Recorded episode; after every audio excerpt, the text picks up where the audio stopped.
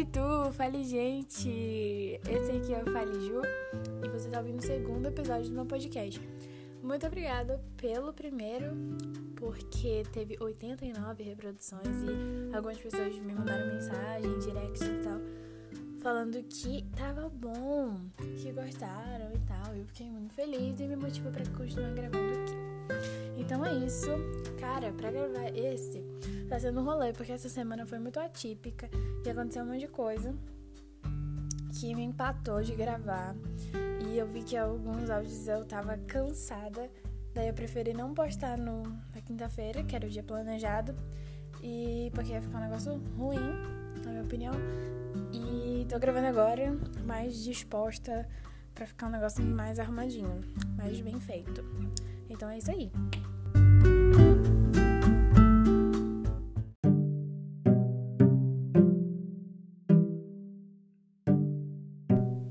Como vocês leram no título desse episódio, ele é Isso é Belém, Isso é Pará, Isso é Brasil.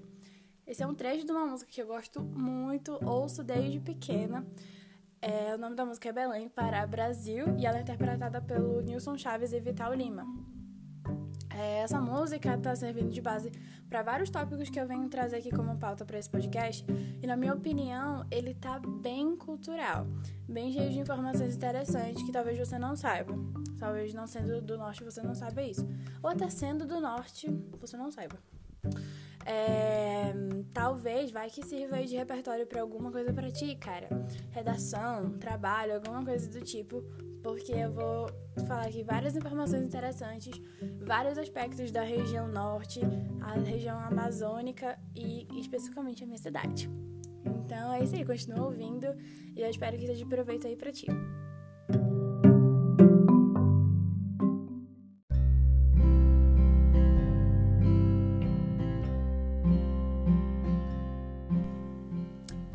Coração da Amazônia, o berço das lendas, cidade das mangueiras, é canto da mata e das nossas águas. Tem tantos adjetivos que podem definir esse lugar. Eu sou suspeita para falar. Extremamente rico de cultura, de arte, de gente trabalhadora e talentosa, de música, de dança, de cheiros diferentes, de culinária, de arquitetura, de tanta coisa. Infelizmente, nem sempre isso tudo é visível, nem sempre isso está nos livros de história, nem sempre isso é divulgado. Grande objetivo desse podcast, desse episódio, é que as pessoas percebam o poder da cultura e o poder e, e a grandiosidade das coisas que ela pode ocasionar na, na nossa vida, na vida de um povo inteiro. O exercício, a continuação, a permeação da cultura é muito importante para o espaço de um povo, para o poder territorial daquele povo, não só territorial, mas político, econômico, é importante que aquele povo, que o mesmo povo possa se valorizar, para que ele possa ser valorizado a nível nacional e mundial até.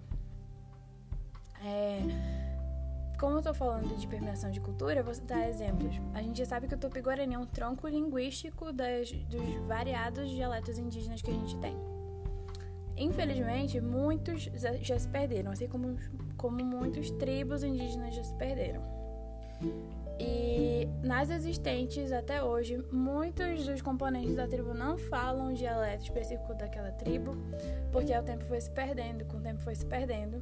E esse projeto, existe um projeto que ele buscava resgatar esses dialetos, fazendo com que os mais novos fossem aprendendo. Porque muitas vezes só os anciãos, só os mais velhos é, sabiam, né, dominavam a fluência do, do, do, do dialeto, mas infelizmente os, os mais novos não. E é muito importante que se resgate a cultura. Não estou falando só de dialetos ou, enfim, idiomas, estou falando de costumes e, e, coisas rotineiras que podem parecer uma besteira, mas é muito, muito importante para a permeação de um povo. Ainda mais se ele for uma minoria perante a sociedade. O grande objetivo de eu ter vindo aqui foi basicamente esse para que você entenda o poder da cultura, independente do estado que você vive. Hoje eu vou trazer informações aqui sobre a minha região, sobre a minha convivência, que é o que eu domino, que eu tenho propriedade para falar. Mas pensa na tua, principalmente se você tem uma cultura mais marcante ou um um, um, uma minoria, um povo de uma minoria. Para que essa cultura possa ser permeada pelo decorrer dos anos e o povo adquira ainda mais poder perante a sociedade e o nosso país.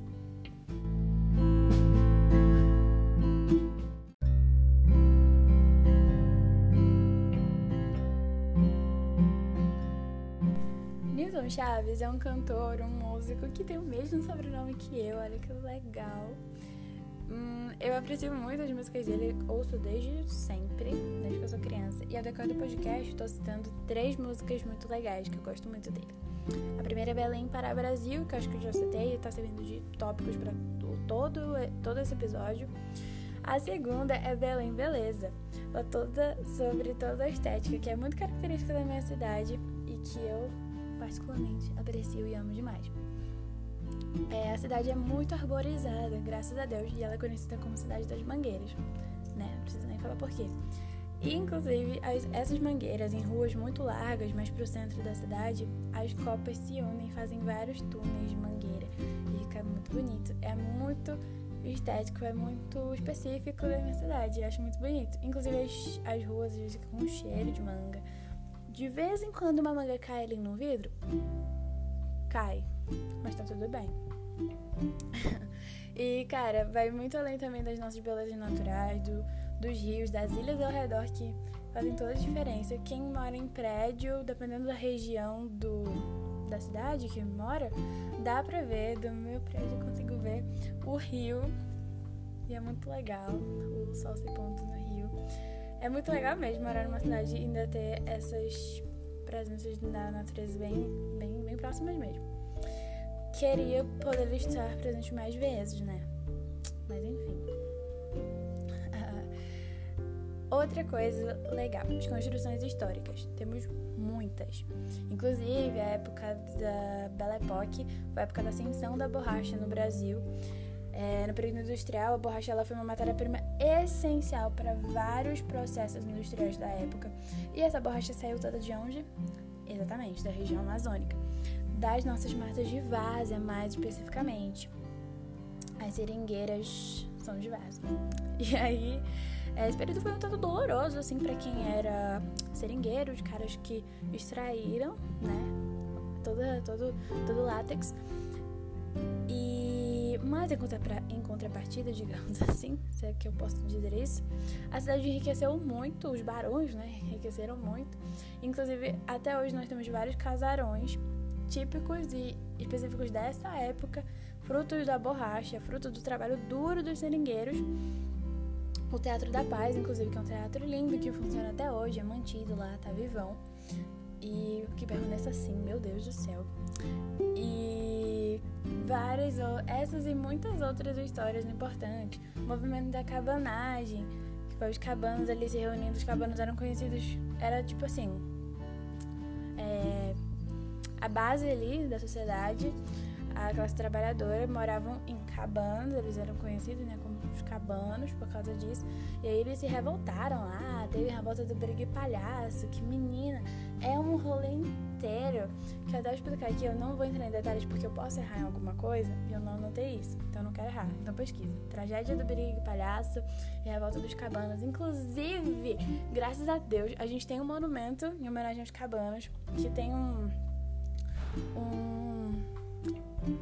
um tipo uma, uma estátua assim é um monumento, gente, bem grande, inclusive. Só que aí perto, assim, tem tipo um trapézio, uma estrutura que é um, tipo um trapézio. E ali dentro dizem, não sei se é verdade, que tem os restos mortais de vários cabanos. Que morreu, né? Vários meninas lutando ali. Eu acho muito chique. E tava por muito tempo abandonado. E esse ano revitalizaram tudo. E não tá mais pichado, tá tudo pintadinho. O povo não fica mais avacalhando lá. Achei muito, muito legal. Que façam isso com os outros monumentos também. Enfim, dá pra perceber, gente, o quanto cada cidade tem muita história para contar. Às vezes a gente olha, que cidade sem graça, não tem nada. Não, gente, tem tudo. Tem tudo, só que ela é mal administrada, não é visível. E, como eu já disse, eu tenho certeza que se fosse mais é, melhor, bem administrada, mais assistida, muita gente não viveria na situação que vive, de miséria, de pobreza. Outra coisa que eu quero falar é sobre a impressão errada de que muita gente tem sobre a região norte. E deve ter também sobre outras regiões. Mas a região norte é a que pega, porque menina, tantas vezes que lá anda jacaré na rua, tem muita gente que fala, né, na sacanagem, eu sei, até, até aí tudo bem. Mais ou menos. Mas é, já falaram isso comigo de verdade. De verdade mesmo, sem brincadeira nenhuma. Em 2017 eu fiz um intercâmbio, uma menina chegou em mim, ah, porque para mim a Amazônia, quando falam disso, é, eu penso um monte de índiozinho, falou desse jeito, um índiozinho comendo tapioca, acocado. Aí eu, ah, entendi então. Não lembro o que eu falei na época pra ela, mas eu fiquei muito revoltada. Eu fiquei, putz, não tem um livro de geografia, um livro de história, uma televisão, né, também, um, um computador para pesquisar região norte, Belém do Pará. Tem prédio na minha cidade, sabia? Eu fiquei, ah, e perguntaram já pra mim se eu fui, se eu viajava para andar de elevador. Eu fiquei, é, é isso mesmo. É isso mesmo. Você toca, cara. Eu sei que muita gente fala isso brincando, mas sério, quando tem umas horas que irrita. E aí eu ficava pensando, putz, mas é essa impressão errada que a gente tem? Quer dizer, que a, as regiões de fora têm? Mas, ok, pega muito mal pra eles. Muito, muito, muito mal mesmo. Me irrita. Irrita. Se você é assim, pare agora. Pare e pare mesmo. Mas. E pare de ser leigo, estude, pesquise. Mas eu fiquei pensando também, a, próxima, a própria região se desvaloriza. Muitas vezes, meu Deus, se desvaloriza. Muita gente que. Eu já fui assim quando era mais nova. Ai, nossa, eu queria ter nascido em São Paulo, Rio de Janeiro. Não, hoje eu sou extremamente feliz por estar nascendo onde eu nasci. É, ser descendente de quem eu sou. Que eu não sei ainda, mas eu vou descobrir quem, sei lá, o pai, o vô da minha bisavó era. Eu vou descobrir um dia e vou contar essa história. Mas enfim. É... Vai que. Fiquei pensando agora, vai que a família do meu avô era, era coisa de seringueiro. Porque ele era do interior. Ele contava uma história parecida, que eu não sabia se era mentira ou se era verdade. Vai que. Entendeu? Tem muita coisa para saber ainda, gente. Tem muita coisa mesmo. Enfim, é, permear sua cultura é muito importante, porque aí você tem moral para falar o outro que fala besteira. E aí, e aprende dos outros também. É muito legal aprender a cultura alheia. E eu me diverto demais fazendo isso. Historiadora, para com isso! Sobre isso de concepção errada da, da, da cultura do outro, na mesma música Belém para Brasil, Nilson Chaves fala: Não queremos nossos jacarés tropeçando em vocês. Não tenho certeza se é o Nilson Chaves, perdão se eu estiver errada. Hum, mas enfim, tem esse trecho aí. E um outro que ele fala aqui que eu anotei bonitinho: Sugada pelos sulistas e amputada pela consciência nacional. Você sabia, você sabia também que a estrela maior que fica lá no topo da bandeira do Brasil, em cima daquela faixa de ordem progresso, é o Pará. Você sabia? Pois é, é o Pará. Ficam falando que é o DF, não é. É o Pará sim. E, cara, quando eu descobri isso, eu fiquei tão feliz. Eu descobri isso no, no Jardim 1, faz tanto tempo. Meu Deus do céu, tô velha. Mas enfim, gente, é mais ou menos isso que eu tô falando aqui. Não, queremos nossos jacarés tropeçando em vocês. É pra mim é uma fase icônica. Icônica, icônica mesmo. Porque tem muita gente que fica falando só dos matos, dos matos, dos matos. Não nós temos metrópoles, nós temos polos industriais, tem tanta coisa. Mas tudo bem, eu julgo, mas com pena no coração, porque eu sei que a gente mesmo não provoca nossa cultura direito. Alô Zenaldo, alô Helder Barbário, pelo amor de Deus. O nosso povo chora. Mas tudo bem, seguimos aqui. Se fizer um barulhinho aqui, gente, que eu tô virando o bloquinho para falar umas coisas para vocês, então perdão. Outra coisa, também da música, que eu refleti pra caramba desde sempre, é que o nortista só queria fazer parte da nação. Se para um brasileiro da classe trabalhadora já é difícil muitas das vezes mentalizar um futuro melhor, de vida e tudo mais, imagina para um nortista da classe trabalhadora também. Eu posso incluir aqui o nordestino também. Tem muitos mais obstáculos, muitos mais empecilhos. Claro que. Ai, Juliane, só tem gente pobre? Não, não tô falando isso. Mas é muito mais complicado, porque a gente já sabe que quanto mais sobre, sobre é ótimo. Quanto mais a gente sobe no Brasil, mais as coisas ficam apertadas. Enfim, tem isso aí e nós realmente só queremos fazer parte da nação. Muitas coisas chegam para outros estados mais embaixo que não chegam pra gente. E o grande objetivo e a coisa que eu mais quero levar na vida, independente de onde eu estiver, se eu me mudar um dia para outro país, enfim, da, e do da minha profissão futura, o que eu mais quero na vida é fazer diferença pra, de alguma forma, pra, pro lugar de onde eu vim, essa palavra. Porque eu sei a realidade, eu sei, eu tenho exemplos na minha família e etc, etc. Então, observe isso na sua cultura, na sua região, as necessidades, para que a gente possa fazer a diferença, né, dos adultos que estão. Nós somos os adultos do futuro. Então, os adultos do presente não estão fazendo muita coisa, né? Os que estão no governo não estão fazendo quase nada, estão piorando, estão fazendo a gente regredir. Podemos ser nós os adultos do futuro que irão fazer a diferença, pelo menos para nem se for para pouca gente. E é uma coisa que eu busco muito fazer, olhando todos os problemas que a gente tem para resolver ainda, mas se Deus quiser, vai, vai, vai melhorar. Falando agora de belezas naturais que é uma coisa que eu gosto muito de falar. Você sabia que a Amazônia, ela abriga a maior bacia hidrográfica do mundo? Ei, um beijo, para com isso. Sério, cara, é muita água, é muito rio. A gente tem um negócio chamado Igarapé, que é tipo um, um pedaço do rio dentro da mata. E aí água é gelada, gelada, gelada. E, cara, é muito incrível, muito incrível. Eu sempre vou no interior dos meus avós e a gente, eu sempre vou com meus priminhos. É muito legal. Inclusive, a minha família, é, por parte de mãe, é uma família muito grande, muito grande mesmo. E a casa deles até hoje é numa rua, que não parece dizer o nome, mas, enfim, nessa rua minha. Tipo assim, minha mãe nas, é, nasceu lá, né, nessa casa, e a minha avó também mora lá desde sempre. Minha avó morava lá desde sempre. E, enfim, minha avó sempre diz que quando ela ia levar os irmãos dela pra, sei lá, tomar banho ou lavar roupa, sim, lavar roupa, ela disse que, tipo, não tinha máquina de lavar, essas coisas.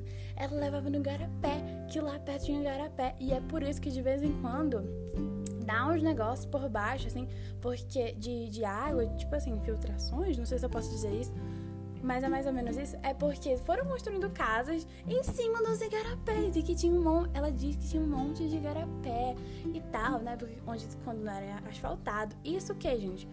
60. Devia ser por aí, entendeu? E, e tinha uns igarapés ali na rua, pertinho da casa da minha avó. Eu fiquei chocada. Chocada. E, gente, não é mentira, porque a minha avó, ela é legítima a palavra, ela é legítima. Enfim, achei muito, muito interessante, muito legal queria. Vou descobrir ainda mais, falar com os vizinhos antigos e descobrir ainda mais. Sobre os bichos, gente, eu não preciso nem falar que a nossa fauna é extremamente rica. A flora, então, nem se fala. E aí, cara, assim, de vez em quando aparece um jacarezinho no canal, aparece. Uma cobra outra, aparece também. Mas tá tudo certo. Eles passam, vão embora, ou então a gente liga pro Ibama e aí resolve tudo tranquilamente. Inclusive, tem uma história muito engraçada que eu lembrei agora e eu vou contar. Apareceu um, um jacaré numa rua, aí qualquer, não lembro. E aí o, uma família lá pegou e amarrou o jacaré e ligou pro Ibama. Só que o Ibama não foi. Passou uma semana e o Ibama não foi também. Aí a família falou, por que não? Olhou pro jacaré, olhou pra panela falou, por que não? Pegou e cozinhou o jacaré. E é crime ambiental, né, no caso. E aí, só que eles não estavam contando com o Ibama. O Ibama foi lá e chegou. Chegou perguntando do jacaré. Aí a, a, família lá querendo desmentir. Tá? Gente, isso é verdade, tá? Isso, isso foi verdade. E aí o cara do Ibama perguntando pro, pros adultos lá da família, chegou a criança, uma menina, né? Incrível, maravilhosa, quero conhecer essa menina. E falou, ah, tá ali na panela, ó. O cara foi preso, teve que pagar multa, que é crime ambiental, né, gente? Pelo amor de Deus. Sem noção, mas não contavam com a astúcia do Ibama. Mas tudo bem, gente, isso acontece, é sério, não tô nem brincando. Essa história eu sei que é verdade porque quem me contou foi a tia Thelma, que era. Não, não convém eu falar aqui, mas enfim, ela trabalhava com a gente lá em casa e ela contava várias histórias pelas casas que ela já trabalhou, enfim, vizinhos. Essa história foi verdade, tenho certeza que ela também é fiel à palavra. Para com isso. Enfim, gente, tem tanta coisa linda. Outra coisa que eu gosto muito de, de ir, já fui duas vezes em comunidade de ribeirinhas. A primeira vez faz muito tempo, foi na Ilha das Onças. A gente foi fazer uma ação, duas vezes que a gente foi para fazer tipo ação social. A primeira vez, para quem não sabe, os ribeirinhos são comunidades que vivem no rio, tipo, no rio mesmo, ali nas margens do rio, casa de palafita e tudo mais. É, a primeira vez foi na Ilha das Onças e a gente foi. Era tipo dia das crianças, a gente foi entregar brinquedos, lanche, comida e tudo mais. E, cara, foi muito legal, só que eu não lembro muito bem porque eu era criança. A segunda vez foi ano passado e foi muito legal. Passei mais de um dia. Foi Garapé-Miri, no Rio Caji, na comunidade ribeirinha do Rio Caji. E a gente ficou na casa de um amigo do meu pai que tem manejo de açaí. Incrível, por sinal. E aí a gente usou, tipo, as dependências lá da casa dele, que é muito grande, ele tem uma condição melhorada do que os vizinhos. E aí, e também não é só pela condição financeira. Por ser no Rio, infelizmente, eles não têm acesso à educação decente, à saúde. E para muitos, acho que foi o primeiro acesso à saúde, assim, bonzinho que tiveram. E foi a Lancha Luzeiro, que é um projeto da Igreja Adventista, e foram vários médicos, odontólogos, até assistência jurídica para ajudar essas pessoas. E foi muito legal. Nadei pra caramba no Rio e conhecer a realidade daquelas pessoas que vivem do açaí. O açaí é outra fonte de renda muito importante para nossa região. E, enfim, sustenta muitas famílias. Está sendo muito exportado, né, para os turistas colocarem granola e banana, mas tá tudo certo. E é isso, gente. Apresentei muita coisa aqui da minha região, da minha cidade. Queria estar falando um pouquinho mais, mas tô com medo de ficar longo. E já foi tanto rolê pra, se gra pra gravar esse podcast que as pessoas nem, nem sabem, nem, nem consta aqui falar. Hoje já é sexta-feira, dia de preparação, então vou dar uma ajeitada nas minhas coisas aqui. E esse podcast fica por aqui, gente. Muito obrigada por ter ouvido e um beijo!